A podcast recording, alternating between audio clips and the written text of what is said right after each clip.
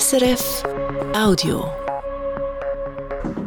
Das ist das Regionaljournal Bern Fribourg-Wallis heute Abend mit dem.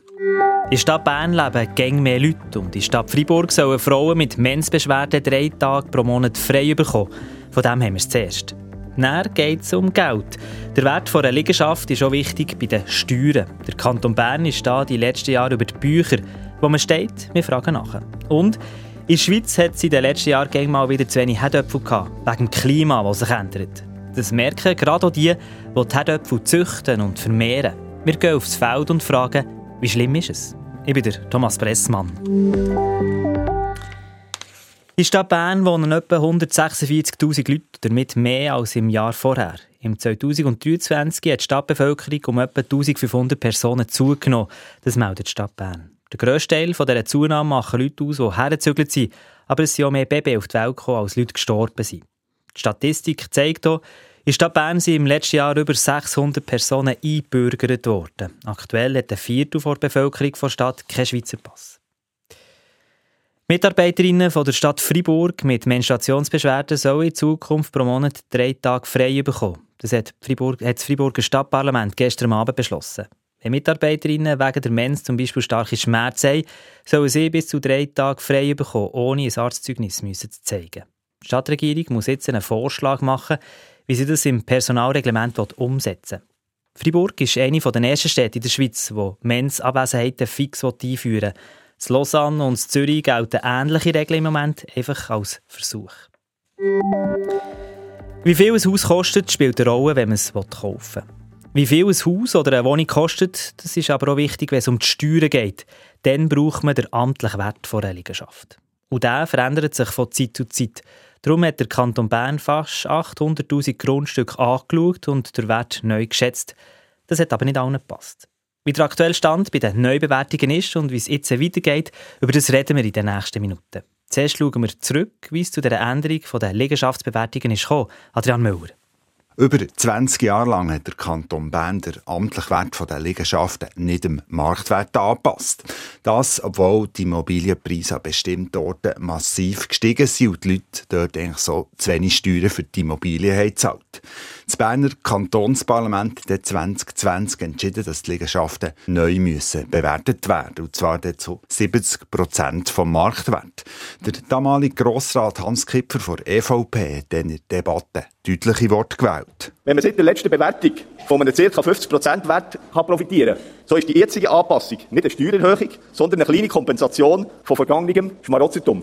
Und dann ist es losgegangen mit der Neubewertung von den gut 800.000 Grundstücke im Kanton Bern.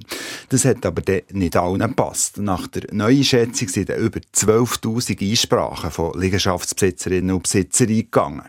Gerade im Sahnenland sind viele Hausbesitzer und Hausbesitzerinnen nicht einverstanden gewesen, weil ihre Liegenschaftswerte sich teils verX-facht. Jetzt sind dann noch immer 1700 Beschwerden offen. Das heisst, es stapeln sich also immer noch Dossier von Liegenschaften beim Claudio Fischer. Das ist der oberste Steuerverwalter vom Kanton Bern. Nur, was passiert jetzt mit diesen Dossiers? Der Adrian Müller hat mit dem Claudio Fischer geredet.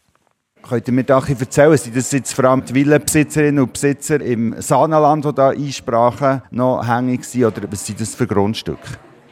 Natürlich haben vor allem dort Leute Einsprache gemacht, wo die Werte deutlich hoch sind. Und ich habe es angesprochen, Sahnenland ist einer von diesen Hotspots. Wir haben aber auch andere, insbesondere entlang der Seen. Da sind die Werte der Liegenschaften zum Teil sehr stark gestiegen und entsprechend dort amtlich Wert auf. Und dann gibt es häufig halt noch eine Einsprache.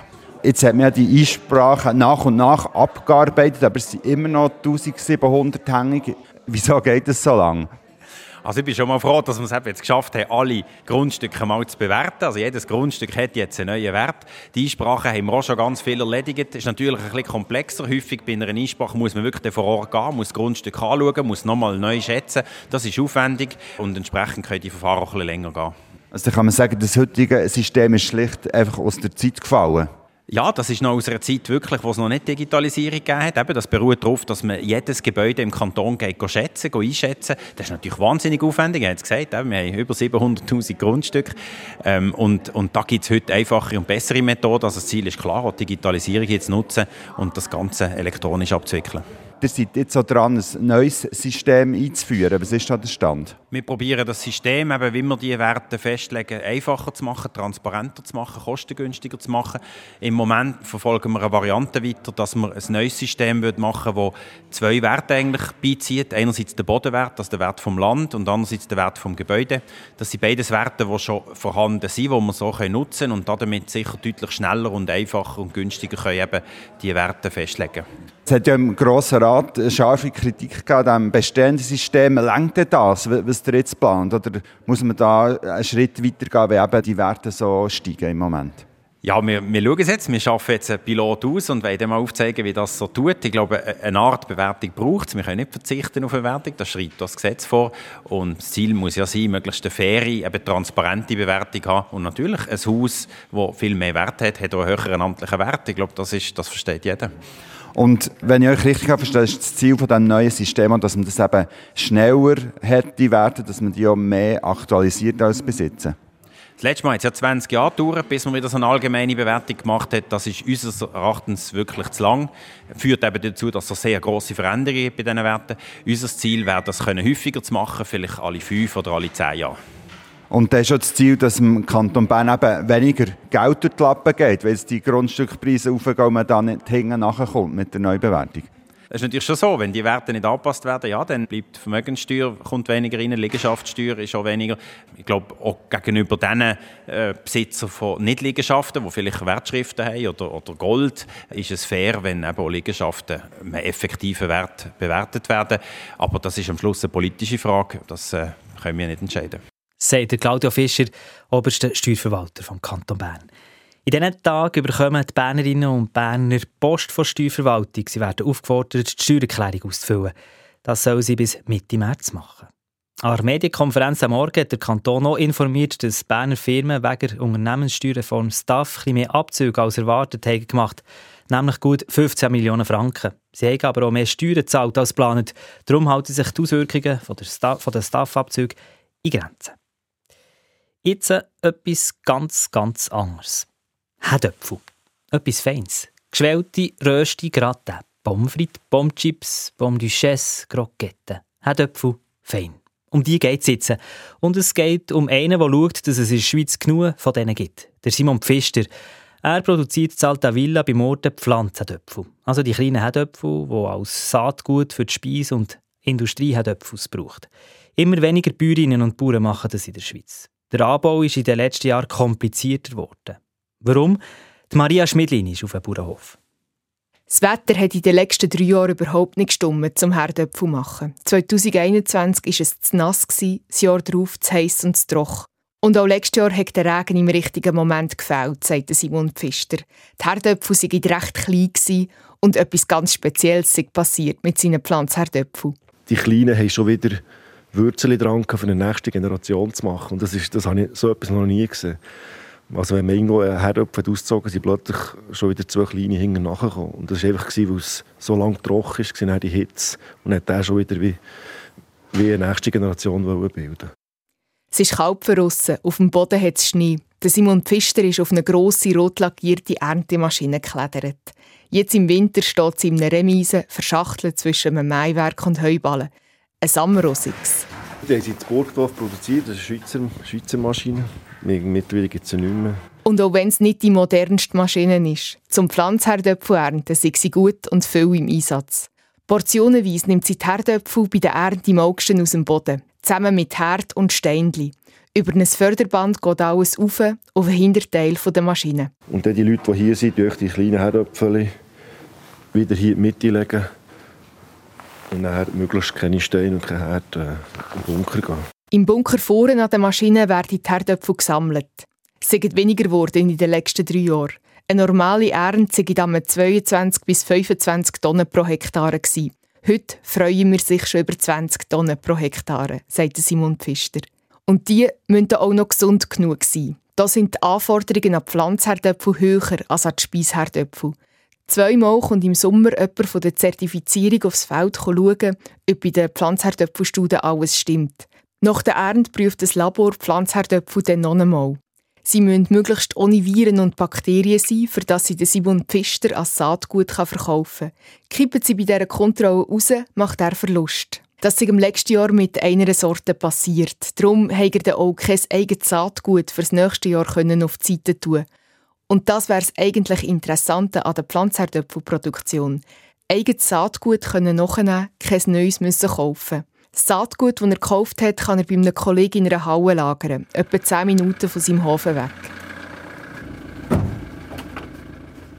Auf dem Balloxenrahmen voll mit Herdöpfchen kleben blaue Etikette. Import bedeutet das? Ja, diesmal war es auch von Holland. genau. Das Problem ist manchmal, dass man eben durch eben die Virus, die Blattläusebefall, einfach für gerade im Saatgutsektor, dass man einfach zu wenig verfügbar hat in der Schweiz. Und dann wird es halt importiert. So hat es auch schon gegeben, dass er eine Sorte gar nicht mehr bekommen hat, die er gerne hätte machen wollen. Challenger sei das gewesen. Weder von Holland noch von Österreich sei sie zu haben, weil sie auch im Rest von Europa knapp sind.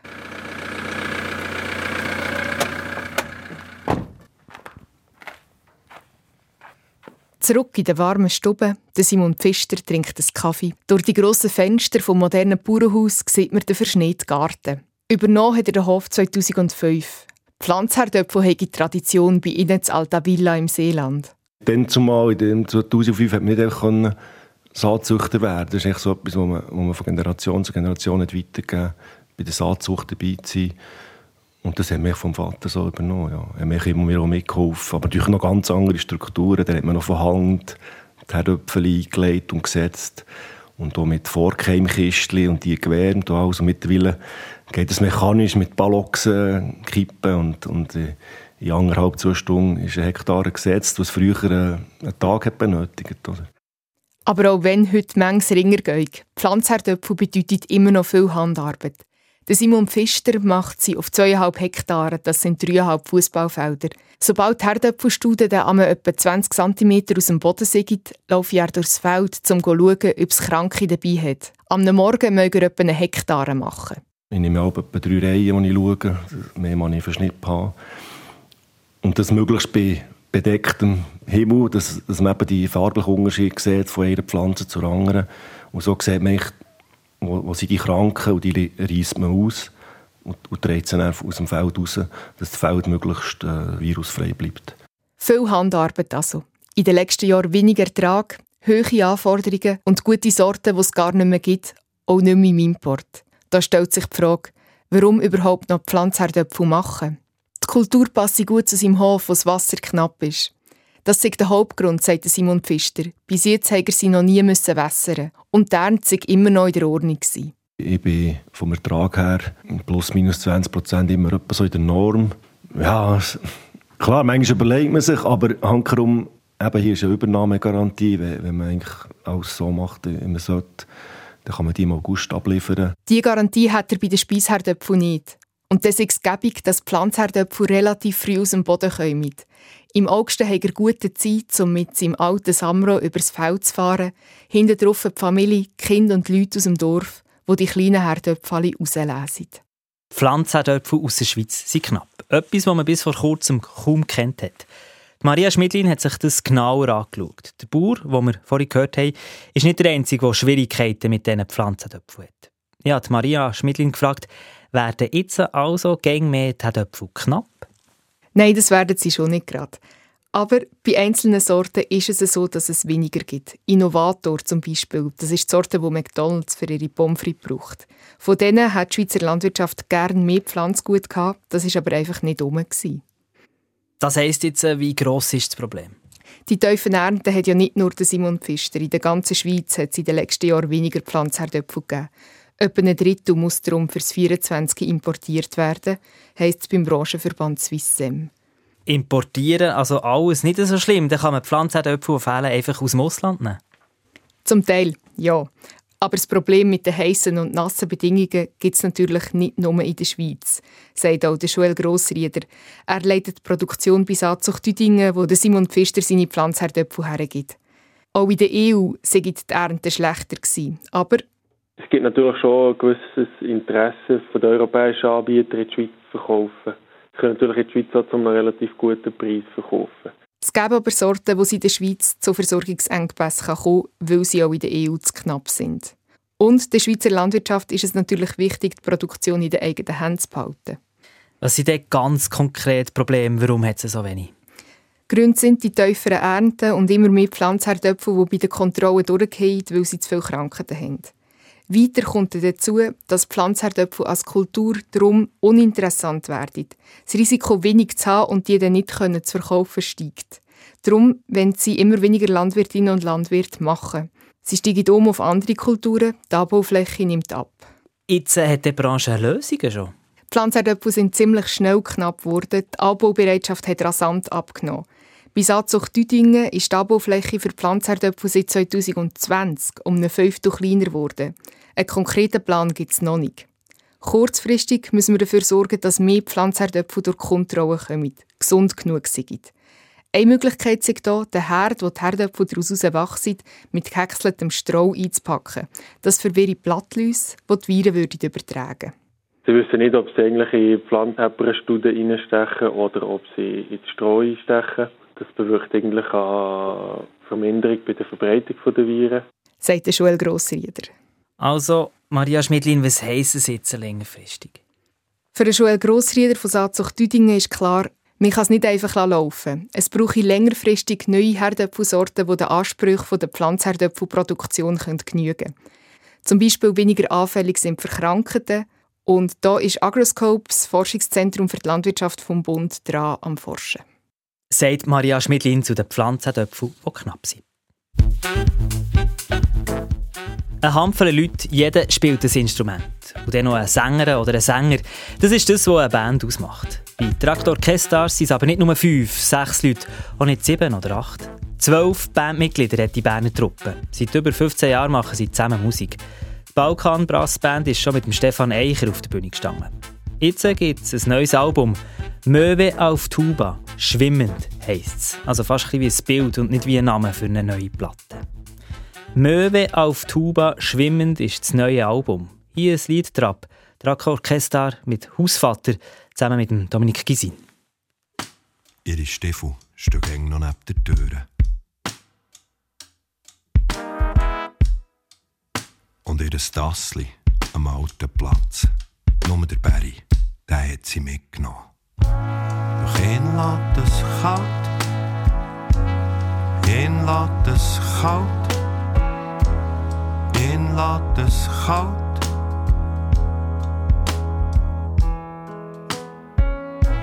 Doch lässt es kalt. Ihn lässt es kalt. Ihn lässt es kalt.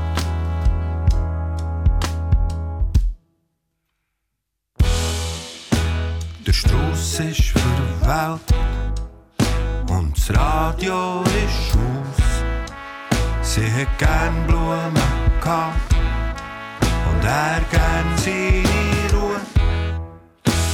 Und wem nicht zu raten ist, dem ist schon nicht zu helfen. Sie melden sich dann schon, haben sie ihm gesagt, wenn er sich ein bisschen Doch er hat sie sowieso lassen. Doch ihn lässt es kalt, ihn lässt es kalt und ihn lässt es kalt.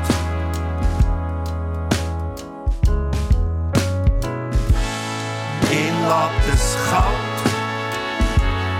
Ihn lässt es kalt.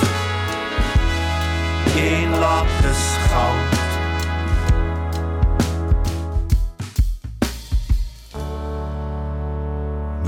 Warum das ausgerechnet der sich als Hausvater sollte in Ehrensäule stellen das hat ihm nie eingeleuchtet. Aber es ist ihm halt so gegeben, dann muss man es auch so nehmen. Nicht, dass er gross spekuliert hat. Er hat nie viel erwartet von dieser Sache. Und gleich hat er sich verrechnet. Und hintersinnt sich jetzt. Sein Blick streift über das Feld, bleibt am Brunnenrand stehen, schnauft tief durch. Wenn wir es nicht teilen, so soll es niemand haben.